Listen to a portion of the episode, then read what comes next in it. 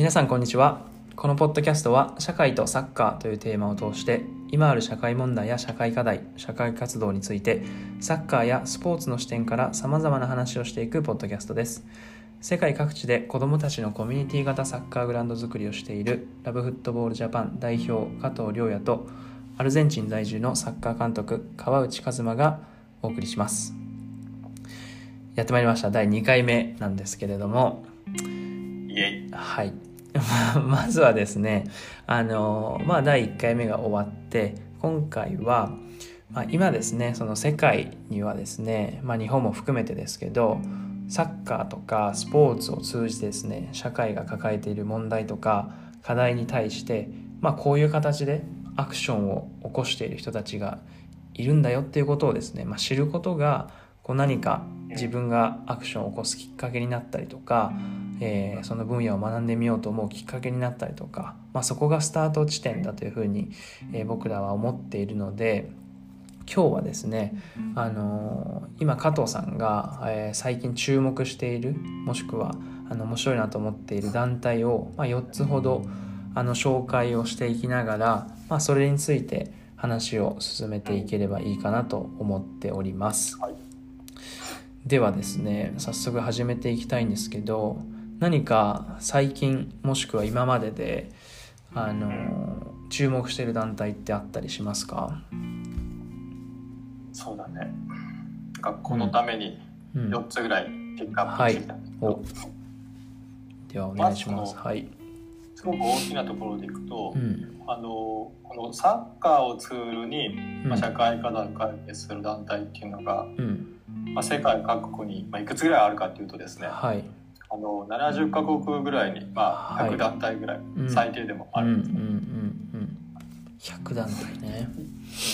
でそれぐらいのものが、まあ、年々増えているというような状況にありますと。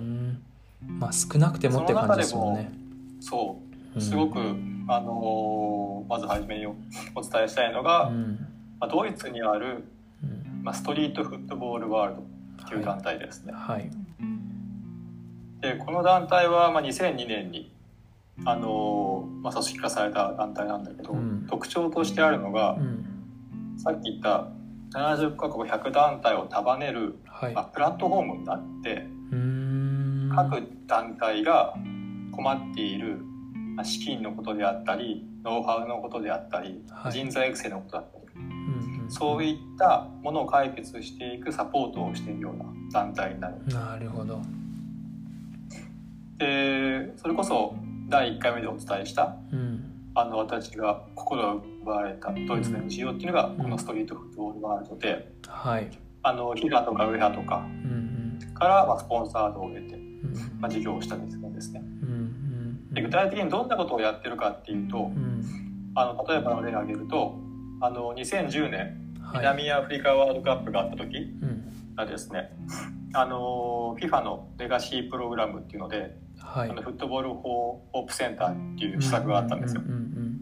それ何かっていうとアフリカ大陸20カ所に、うん、あの子供たちが安心して遊べるサッカーグラウンドを作るっていう、まあ、レガシーだったんですね。うん、でそれを、まあ、請け負ってやっていくんですけど何がすごいかっていうと、まあ、アフリカの、まあ、いろんな国に、はいまあ、いろんな NGO がもちろんあるわけですよ。うんそれぞれが、まあ、サッカーを通に、まあ、子どもの教育問題とか、まあ、女性の権利促進であるとか、まあ、それこそ HIV エイズの問題であるとか、そういったものを解決に取り組んでるんだけど、まあ、そういった個々の団体って決して組織力って強くないんだよね。そうですよね、でそれこそもう FIFA とか UEFA とかと一緒に仕事しようと思っても多分できない。だけどこのストリートフットボールワードっていうのがいわゆるその橋渡し役なることで、ね、まあ、そうした大きなプロジェクトをその組織力の弱い財務的にも弱いその地域に対して提供することができるようになっていくわけなんだよね。で今その20箇所作って、まあ、それがそれぞれの NGO の、はい、まあ、活動場所として、子どもたちへのサッカー機会提供であったりとか、まあ、子どもたちの抱えている課題解決の、うん、あの拠点として、まあ、活用されたりしているっていう。なるほど。じゃあだからしっかり残ってるんだ。このサッカーを通じた社会活動っていうのが世界でこれだけ、うん、あの進んでいるのもこのストリートフットボールワールドのおかげ。っていうふうに思ってます。なるほどね。じゃあ本当にストリートフットボールワールドがなければ、まあ、僕もよくあのなんだろう。まあインターネットでこの団体の名前は見るんですけどなんかまあ大きな団体があるのかなくらいに思ってたんですけどまあ本当になくてはならないというか。そうだね。ストリートフットボールワールドがなかったらまあ他の NGO の力もそんなにねこう大きく発揮できないっていうことになるってことですよね。そうだね。なるほど。まあそれもあのなんでこんなに、うん、なんだろう大きくなったかとかいろんなサポート得られてるかっていうところは、ねうんね、まあ、この設立者の方のやっぱりあの歴史が関係していて、うんうんうん、あの立ったのはそのドイツ出身の、まあ、ユルゲンっていう人なんだけど、はい、実は彼もともとはあのこのプラットフォーム対応ではなくて、うん、自分で NGO を立ち上げて、まあ、現場で活動するっていうような、うん、まあ、一プレイヤーのことをしていたんだよね。で彼がこの活動を始めたきっかけっていうのがあの1994年のアメリカワールドカップの時で、はい。はい、起きた事件で、うん、まあ、ガズマが生まれて2年後だから覚えてない。覚えてない、うん、あのまあ、要はあの優勝候補の行くだったコロンビア代表が、はい。あのまさかの予選敗退、うん、でその一つの理由が、まあ、エスコバルっていう選手が、うん、まあ、オウンゴールをしてしまったっていでユルゲンが衝撃を受けたのが、そのオウンゴールをした後に、そのエスコバルが帰国して、後に、まあ、銃殺されたっていう出来事が起きたんだよね。ありましたね。で当時実はそのユルゲンってコロンビアのメディン大学っていう通っていて、で何かしらツールにそのメロディーの若者たちの課題解決したいなっていう考えた時にちょうどコンテックが起きたと。なるほど。でもうすっごいこの衝撃を受けて、うん、であればサッカーをツールに、まあ、そのギャングや教育とか課題を抱えている子どもたちを対象にした、まあ、プロジェクト。あのスペイン語で言うとフットボールポルダパスって言って、うん、あの要は平和のためのサッカーっていうプロジェクトを開始したんだよね。でそれが実はすごく面白くてあの対象となってる若者がギャングだったりするから、はい、なんか、うん、そのサッカーコートに入る前に、まず銃は全て入り口に置くと。まあその時点でちょっとやっぱり環境が違うんだけど、まあ、銃は入り口に置いてで、まあ、サッカーをすると、うん、ただチームは女子と混合混成チーム、うん、で審判はないから自分たちでジャッジをする。っていうような、考えプログラムを開始したんだよね。で、まあ、それであなんか一定のまあなんだろう成果っていうのを実感して、うんうん、あのー、まあ、すごくサッカーってツールになるんだなっていうことをあの体感したわけなんだけど、うん、まあ、その時に、あのー、彼らの団体だけじゃなくて、うん、世界の他の国にも、まあ、サッカーをツールに社会課題を取り組むっていう団体があるんだっていうことを知って。なるほど。ただやっぱ課題があったのがその個々は素晴らしい活動をしているけれどなんかそのそのノウハウとか、うん、あのまあ、経験であるとかそれこそ資金調達の部分っていうのが共有できれば、うんうんうん、さらに社会的にインパクトが出せるよねっていうふうに、まあ、考え始めてなるほど、ね、なので一プレイヤーではなくて、まあ、プラットフォームを作ってっていうのがあったんだよね。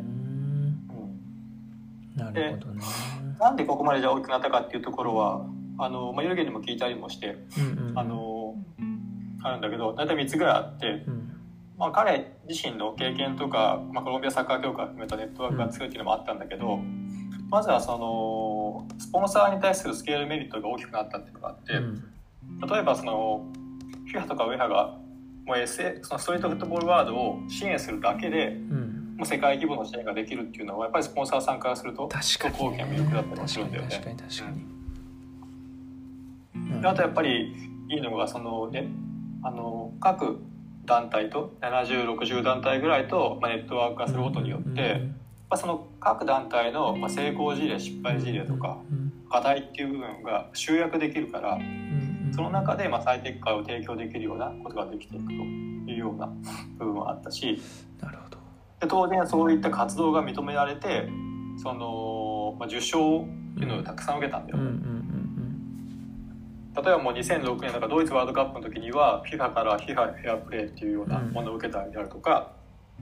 あとあのスポーツの国際貢献で有名な、まあ、ローレースっていうところから、まあ、ローレーススポーツグッドアワードっていうのももう2006年の段階で受けてるから、うん、まあ、そういったものでもう名前がだんだん、まあ、世界に広がるようになっていってまあ、多くの企業さんとかもスポンサーつけるようになったのかなっていうのがあるね。なるほど。ななんかそのなんて言うんだろう。最初にこうつながりをこう作ってしまってでこう組織を大きくしることでスポンサーに対してメリットを与えたりとか、なんかすごいこう戦略的というか、まあ、今話を聞くだけでもなんか、なんて言うんだろうこうそれこそそういうまあ非営利団体の組織だけれどもそのビジネス的な視点はまあ絶対にこう持たなきゃいけないんだよなっていうのをなんかこう改めて感じるというかなんかこういうねなんだろう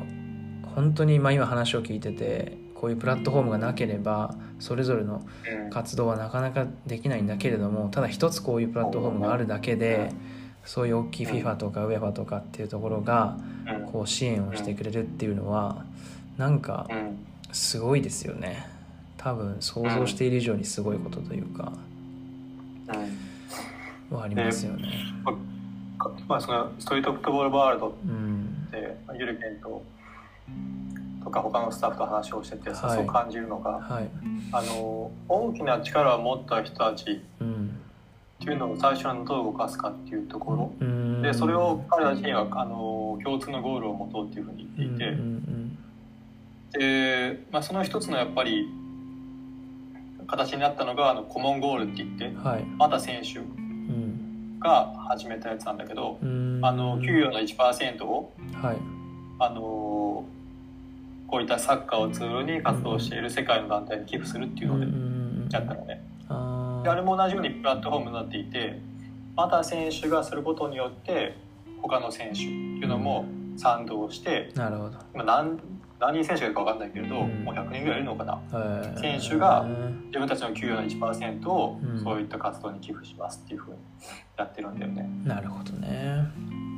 すごい面白いなと思うのがそう多分松選手なんか自分で活動しようと思えばできるけれど、うん、でもやっぱりそのプレイヤーを選ぶんじゃなくて、うん、一プラットフォームとして確かに。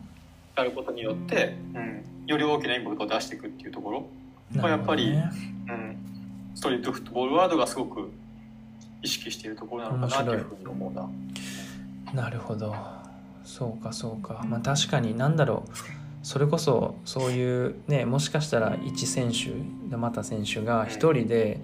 えー、自分の給料というか、まあ、自分の稼ぎからそれこそもう大きなお金をこう寄付して寄付してとかの方が何だろうもしかしたら金額が最初は大きいのかもしれないけど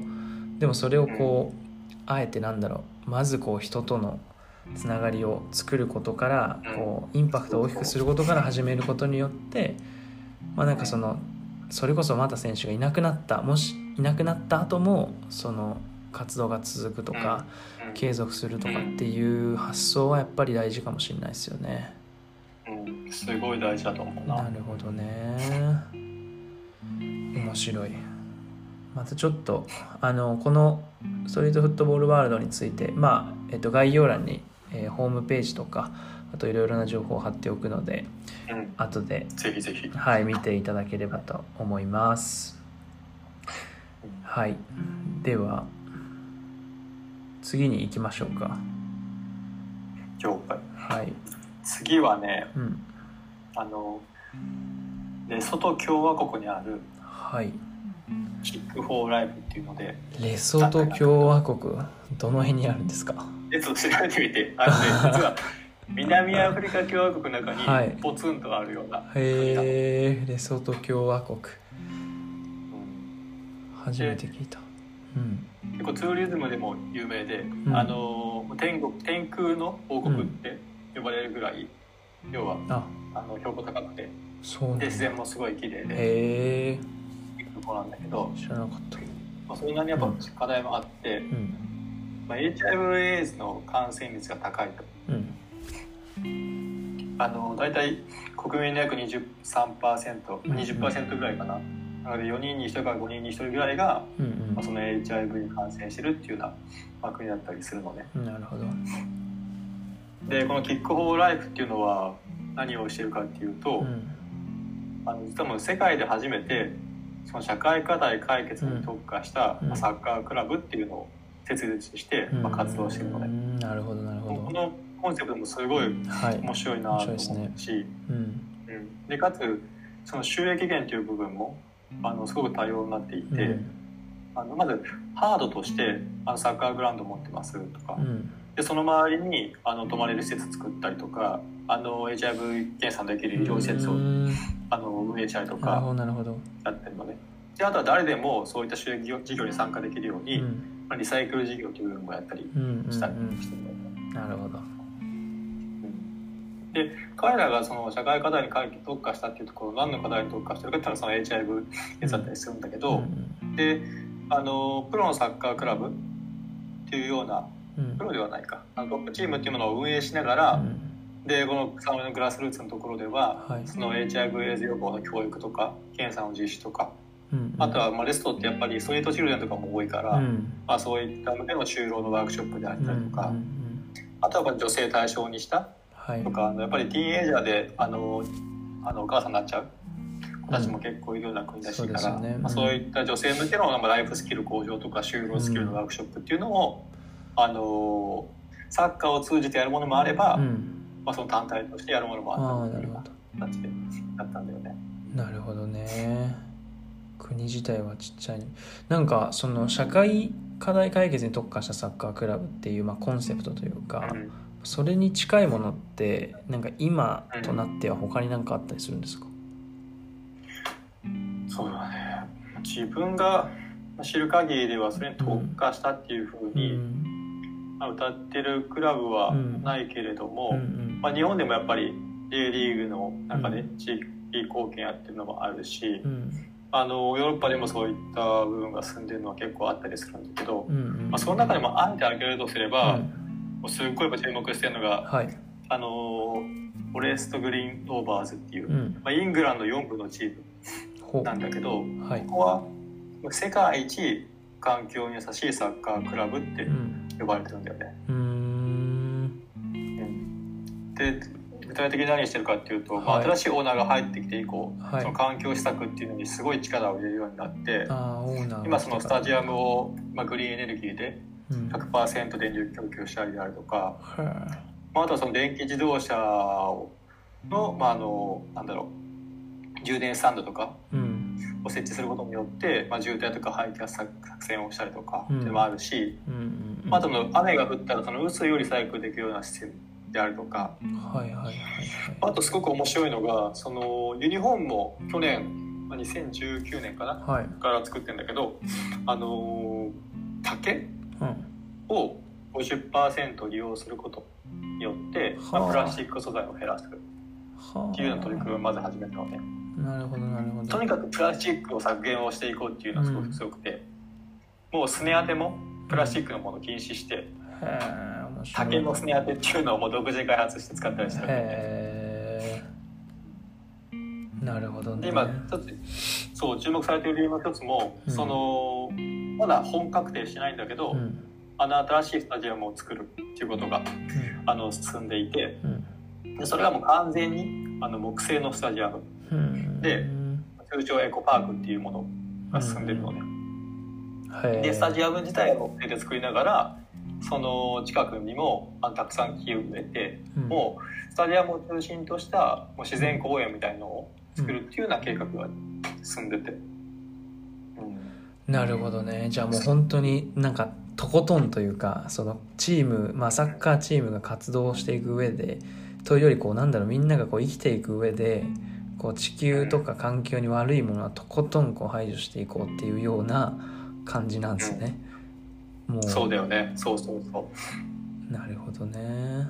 でももしかしたらやっぱりその環境に対する意識っていうのは世界各国の人の共通課題でもあるから、うん、世界中にこのクラブのサッカーサポーターがいるんだよね。確かにな。イングランド読むんだけど、世界中にサポーターがいるっていうようなす,、すっごい珍しいチームなんでなるほど。まあなんか本当に今ねそれこそプラネタリー・ワンダリーとかって言われるけどもう何かこうそれこそ新しいことを始めようと思ったりとかじゃあ未来に向けて何か自分たちがこれからどうしていくべきかみたいなことを考えた時ってやっぱりこの環境に対する配慮みたいなものってもうこう無視できないというか多分どこの会社であれサッカークラブであれそこはもうなんだ年々こう意識というか、まあ、高まってますよね。もし高まってるね、うん、なんかもしかしたらね日本はまだあの意識は薄いのかもしれないけど世界のなんかそれこそねアディダスがあの海洋プラスチックごみでユニフォームを作ったりとか、ねうん、靴作ったりとかっていうことをまあやってたりとかしますもんね。アディダスもナイキもそうだもんねもう。もうナイキもそうか。だからまあなんかそういう逆にそこはもうなんだろう強制的にもうそこを見てない人たちに未来はないよっていうようなくらいの感じになってますよね正直。そうだよね、うん、まあこういうのってやっぱ一つサッカーの力大きいのかなと思ってて、うん。うん、その環境団体が地球を守るために環境を良くしましょうっていうのと、ねあのこういったサッカークラブとか、サッカーブランド、うん、スポーツブランドが、そういったものをムーブメントとして起こしていく。っていうのはやっぱり後者の方がアプローチは圧倒的にいいからね。そうっすよね。だからなんかこういうなんだろうモデルケースというかができることによってあ別にすね当てってプラスチックじゃなくて全然いいなみたいな感覚がこうみんなにこう知れ渡ったらあれですよね。全然違いますよね、だからなるほどね。それやっぱりスタジアム一つとっても今、うん、今までその飲み物の飲む、はい、あのケースってプラスチックが主流だったけど、うん、アメリカだともうそれがアルミニウムに変わって、うん、でこういったところだと竹を使ったりもしてる、うん、だから、うん、スタジアムとかもサッカーの試合一つ行うにあたっても、うんまだまだ変えていけるところっていうのは十分にあるかなっていうのは思うね。なるほどね。なんかあれですか？日本には何だろう？そういう社会課題の解決にこう特に力入れてるなみたいな印象を受けるクラブみたいなのって何かあったりします？最近ね、うん、すごく気になってるのがあの J リーズ FC っていう、うん、大分県の社会人サッカーリーグ一部のクラブなんだけど、はい、自分が、まあ、ツイッターやってる中で、うん、中でも少ないフォロワーの中で、はいはい。見てるんだけど、やっぱりこのチームはあのー、その地域活動をはじめ、まあ、すごくその社会活動に対するあの姿勢っていうのが、うん、そのクラブも選手も、はい。まあ、一体となってやってるなっていうすごく印象を受けてて、うん、見てみよう。だからすごい際立って見えてるなっていうふうに思います。ああそうなんですね、うん、まだあんまりあれですよね日本では。知られてないというか。知られてないと思うな。そうですよね、もうなんかそういうなんだろう。まあ本当にその強い弱いとかじゃなくなんかそういうことをしているクラブとかっていうものがやっぱりもっと知られるべきですよね本来は。なんか。うんうん。まあその自分は分かんないとこあるけどさ、うん、そのサッカークラブっていうの、うん、その存在理由っていうのが、うん、ね勝つことがまず前提にあるのか、うん、こうやってその社会に役立つことが前提にあるのか、そこがあまり議論されないから、うん、どっちかというと勝つことが前提としてはクラブっていうのがまあ当たり前にある。っていうのはあるからね。それは悪いことだとも思わな確かに確かに。なるほどね。まあなんかそうですよね。いい悪いではなくてなんかそれぞれクラブがしっかりと自分たちのね、役割をこう理解して、そうだね、あの社会としてもそのどちらも受け入れるというかどちらもそのサッカークラブとして本当にね勝ち負けというものを追求してそれがこうなんだろうエンターテインメントになったりとか人に勇気を与えたりとかっていうようなするクラブも当然ね、プロクラブも必要だけれどもただそうじゃないクラブがあっても当然いいよねっていうのは、まあなんかもう少しねこうそういう意識が出てきたらいいですよね日本のサッカー界も。そうしたら監督に求められるものがあるもんね。いや、絶対そうなんですよ。そうそうそうそう。社会にどう貢献するかっていうような部分が、そうそうそうそう、もちろんそうなんですよ。だから、なんか、子供のねサッカーとかもいつもなんか思ったりするんですけどなんかそのプロサッカー選手というものを育てることが目的なクラブとやっぱりそうじゃないクラブ、そのサッカーを通してこうライフスキルを学んだりとかこう、ね、人と協力することを学んだりとかっていうようなクラブが当然あってもよくてただなんかそこの線引きっていうものをやっぱある程度こうしっかりしておかないとなんかどっちもこう中途半端になりうるというか。うん、なんかなんだろう。すごい長い目で見たらその子供プロサッカー選手を育てるっていうことは日本の社会のためになるというかっていうのもやっぱりその日本のサッカーが世界的にこうね強くなったりとかこう目立つような存在になれれば当然そこに対しての商業的な価値っていうものは当然増えてきたりとかあの、世界における存在感とかっていうものが増えたりするのでそうすると結局じゃあそれがまた社会課題に対してこうアクションするためのもちろん資金力になったりとか影響力になったりとかっていうのもするからまあなんかその長期的に見たら、ね、プロサッカー選手を育てるサッカークラブもそうじゃないサッカークラブも社会にとって意味のあるものだと思うのでだからなんかそういう役割みたいなものはねこうちゃんと示した方がいいのかもしれないですよね。そういう大人のサッカークラブもそうだし、うん、そうだよね、うん、そこも。なんかカズマがアルゼンチンに住んでて、うん、こうしたサッカー通に活動している、まあ、団体とかあるのかなっていうとか、そもそもこういった活動って必要とされてるのかなって感じることある、なんかそのそれこそ今なんだろう。じゃあ例えば何、えー、キック・フォー・ライフっていう団体がありますみたいなことは僕は僕が聞く範囲では今アルゼンチンでこういうことしてますってのはあんまり聞いたことがないんですけどただもうあることは絶対あると思うしなるほどねというよりそのやっぱりそのサッカークラブっていうもの自体がその、まあ、特にその子供の僕が住んでる町は田舎の町なんですけどもう本当にうじゃうじゃサッカークラブがあるんですね。その子供もそうだしなるほど、ね、アマチュアの。でそのアマチュアのクラブっていうのは基本的にはちっちゃい子供から大人まで、うん、大人のアマチュアのチームまで各年代ごとにチームがあってで、うん、そこに子供がね、えー、1カテゴリーそれこそ多くて20人ずつぐらいでこう活動をしているんですけどやっぱり日本と違うなって思うのはさっきも言った通りサッカープロサッカー選手を育てるような組織じゃないよってことはもう指導者の人たちも大人もそこでサッカーをしてる子供たちもなんとなく分かってるんですよね。そのなんだろう本当にサッカーが上手なこととかエリートっていうのは本当になんだろうプロクラブとかあの都心の方にあるお金があるクラブにこうどんどんどんどんスカウトマンがこう吸い上げていくのである意味でそこの選別が勝手にされていくんですよね。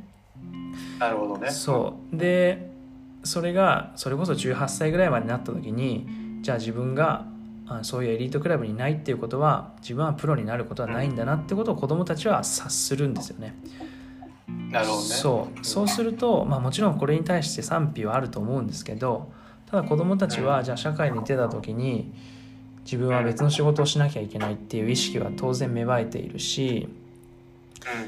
一番いいなと思うのはやっぱり指導者の役割がもう明らかにその人間教育をするっていうことが一番重きを置いてるんですよ。どう考えても。そうだからなんだろうなその国としてやっぱりサッカーの存在が大きいっていうのもあるんですけど僕が通ってるその監督養成学校とかのクラスメイト、まあ数十人いるんですけどやっぱりみんな人間性がしっかりしてるんですよ。そのサッカーをの子供たちのサッカー指導者をするっていうことはつまりその子供の人生とかを預かってるっていうことだよっていう意識がやっぱり僕の印象では日本よりも圧倒的に強いですね。なるほどね。そう。なのでこうなんだろう。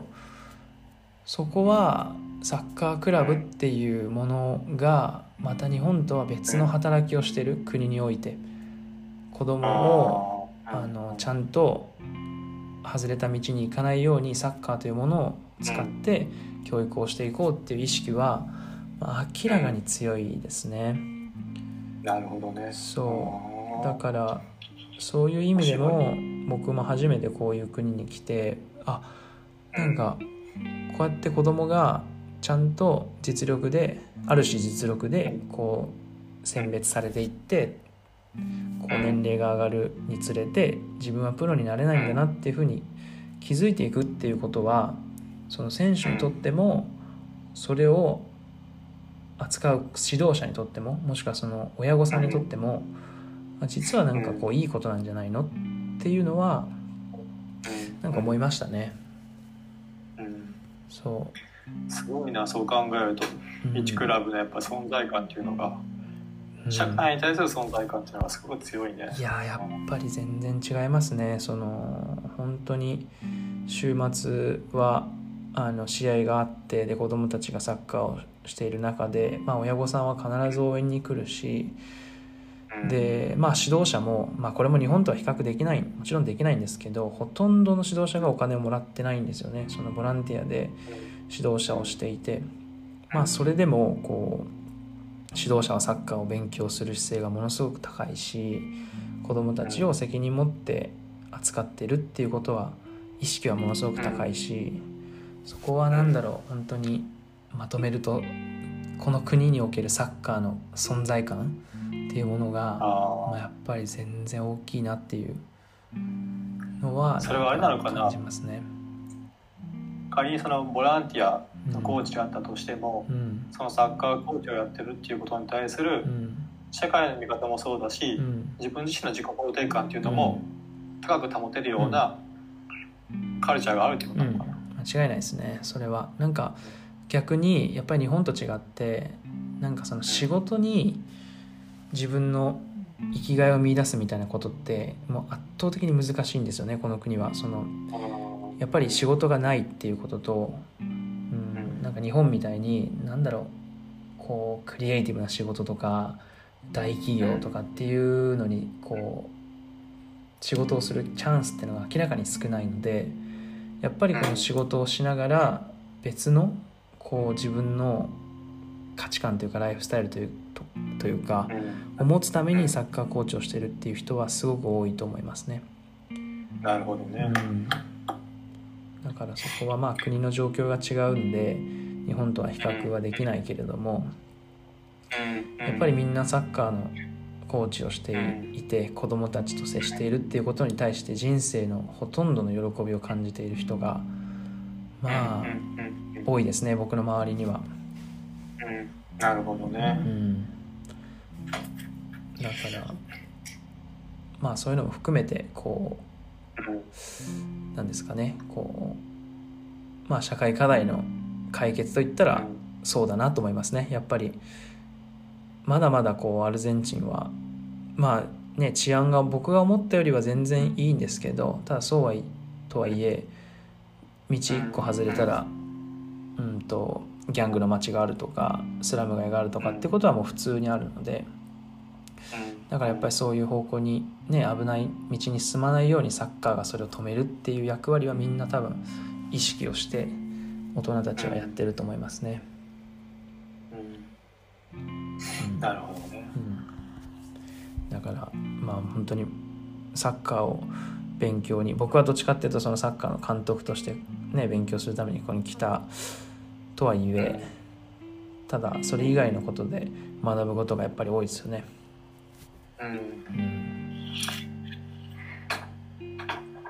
いいねそれは。やっぱ。そうですね。と言っている間にもう35分ぐらい経ってしまったので35分も経った。経っちゃいました。なのでちょっと一回ここで切りましょうかまた残り2団体ぐらい紹介したいと思うので、まあ、それはこのエピソードの後編ということでまたやりたいと思います。大丈夫そうですか？はい大丈夫です。はい。では一旦ここで今日はおしまいです。さようなら。バイバイ